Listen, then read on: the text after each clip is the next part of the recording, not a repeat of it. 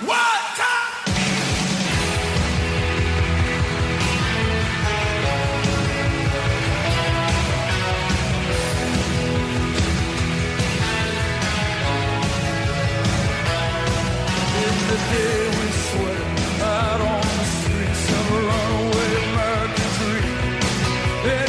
Bueno, y tenemos que escuchar en Balón de Bronce, para continuar en el programa, a uno de esos viejos rockeros que militan en la Primera Federación. Eh, y además es un eh, futbolista que simboliza más, más que un futbolista, yo creo, eh, para, para, el club en el que juega y para su afición. Eh, bueno, se ha visto estas últimas horas, tras llegar a 250 partidos eh, con el Fuenlabrada, pues Cristóbal Márquez, que es uno de sus eh, capitanes, uno de sus emblemas, pues ha llegado a una cifra que, oye, que está muy bien, que tiene 38 años, que llegó al Fuenlabrada pues con 32, que poco a poco ha ido ganándose a una afición, que ha conseguido un ascenso. Es verdad que luego, tras tres años en segunda, el mejor hito en la historia del club, se volvió a caer y este año en la primera federación, pues Cristóbal suma y sigue. Y ya nos escucha en Balón de Bronce. ¿Qué tal, Cristóbal? Muy buenas.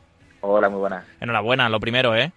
Ah, muchísimas gracias. A ver, ¿qué simboliza una cifra, una cifra así? Y además en un equipo donde ha habido malos momentos y donde ha habido momentos eh, pues mejores, obviamente, y ahora se está otra vez peleando por volver a, a La Plata. Sí, la verdad que ahora, bueno, lo, lo piensas y es verdad que, que, son bastantes partidos en seis temporadas y lo que llevamos de esta casi seis temporadas y media. Mm, es sumar minutos y minutos y partidos. Y luego, bueno, pues echas un poquito la vista atrás y no me lo esperaba, la verdad, porque al final, bueno, no llega con 32 años, como has dicho tú, uh -huh. y no renueva, no firma cinco temporadas, va firmando, firme dos, y luego, bueno, casi que vas renovando año a año, como es normal en, en estas edades. Y es verdad que sí que se han conseguido bastantes cosas, me siento muy partícipe de todo lo que, de todo lo que se ha conseguido, del crecimiento del club en todos estos años. Ha habido cosas muy buenas, como tú has dicho, luego otras no tan buenas como es un un descenso de categoría de, de, segunda a primera red, pero creo que, bueno, a lo largo de estos años sí que se ha vivido un, una etapa bastante bonita, uh -huh. eh, tanto para el club como para los aficionados. Creo que hoy día Club de Fútbol fue la verdad reconocible, creo que en toda España, y bueno, pues ya te digo que es una, o es una, una etapa muy, muy bonita en mi carrera. Mira, estaba viendo aquí un, digamos, un gráfico de tu carrera, de los equipos por los que has pasado, eh, y sumando partidos de primera, de segunda, de segunda vez, de primera red, de ascensos, Copa del Rey, Europa League incluso y Mundial de Clubes, si no me equivoco y veo aquí, eh, estás cerca de los 500 partidos, por lo menos eh, lo que es en, desde segunda B hacia adelante, en todo lo que conlleva, obviamente si, si juntamos categorías inferiores más, pero como profesional 473 me salen aquí en la cuenta. Imagino que al 500, bueno, pues se podrá llegar. Bueno, pues esperemos que sí, ya tío, también ha sido una carrera un poco peculiar la mía, ¿no? No es una bueno, la verdad que la carrera que todo el mundo piensa de un futbolista suele ser muy lineal y perfil de futbolista es estilo yo, que no, que no me estaba en la élite, yeah. ni me considero un futbolista de élite, bueno, pues tiene sus altibajos, he tenido mis ascensos, mis descensos, luego he estado tiempo en el que no he jugado partidos, bueno, pues por diferentes circunstancias en el extranjero y he tenido problemas y mm. he estado año y pico apartado en un equipo.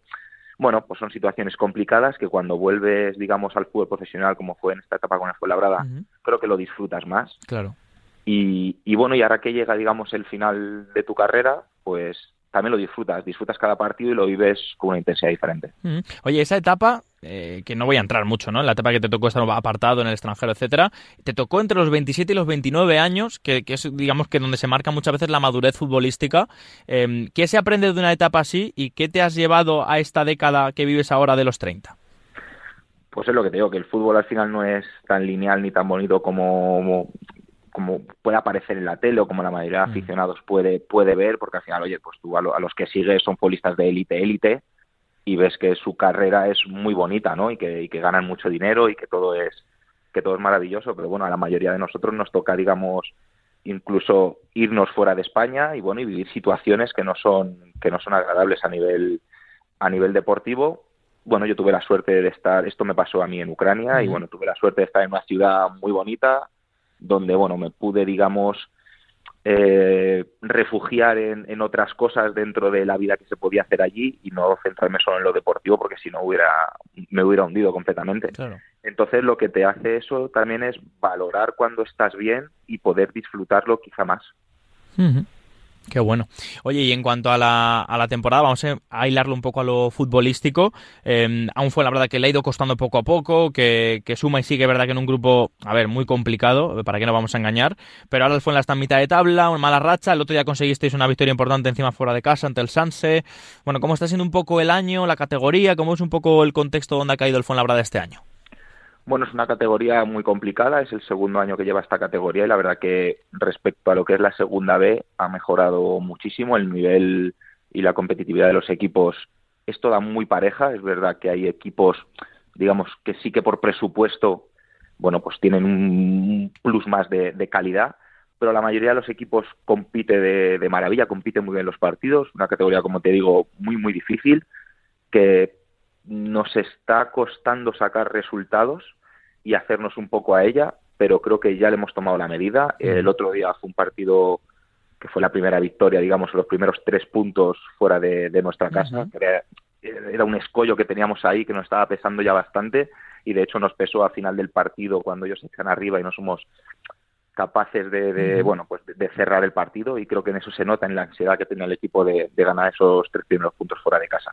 También es verdad que, por ejemplo, ahora que me viene a la mente, Pedro López, que era el portero del Sans el otro día, claro, le salió el partido de, también del siglo, le, recompensamos con eso, con el con el 11 de la jornada marca y eso que eh, perdió su, su equipo. Em, en cuanto a, la, a esa estancia en, en segunda, ¿qué sentías tú viendo al Fuenlabrada, estando en un equipo que significaba mucho para ti en el fútbol profesional?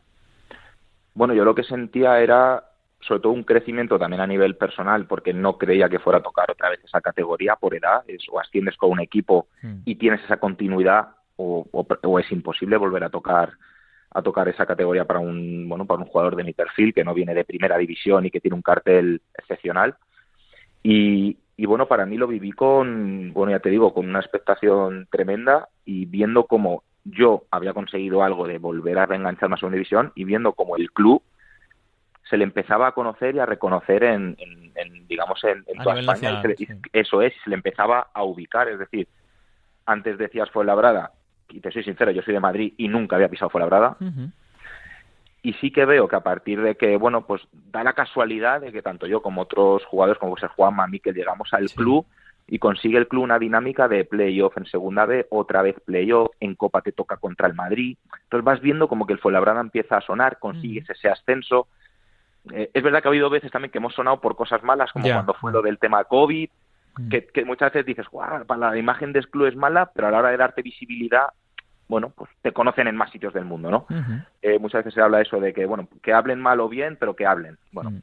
se puede estar más o menos de acuerdo. Quizás ese, es, digamos, el, peor momento que has eh, vivido en el Fuenla, más allá de un descenso. Sí, porque estábamos en para meternos en playoff, en playoff para ascender a primera, que era importantísimo, que luego no sabes lo que hubiera pasado. Es verdad que a nivel eh, digamos, de plantilla o presupuesto de plantilla, lo normal es que en el playoff hubieras caído, pero una vez que estás ahí dentro es como ahora Marruecos. Sí, sí, total, lo estaba pensando. Estás en semifinales y a ver qué pasa.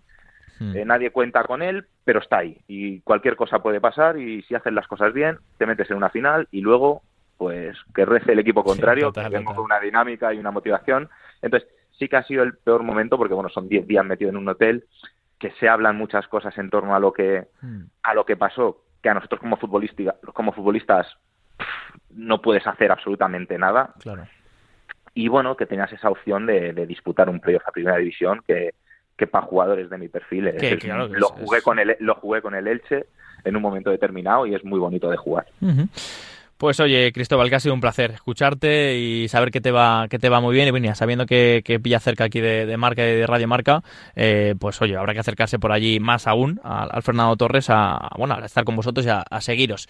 Que por cierto, yo veo algunos compañeros tuyos que vienen por aquí a, formarse de cara a un futuro. Lo sé, lo sé. Sí, sí, están, por aquí cada viernes, están por aquí. No quiero decir el nombre, porque ellos no querrán hacerlo. Sé quiénes son. por supuesto, pues mira, les das recuerdos y que les esperamos aquí los viernes con ese un curso, un curso que están haciendo. Ya, ya, me dicen que les tratáis muy bien. Hombre, que, a ver, nosotros al final, pues eh, a la buena gente siempre la tratamos muy bien. Que, que vaya bien, Cristóbal, un abrazo. muchísimas gracias.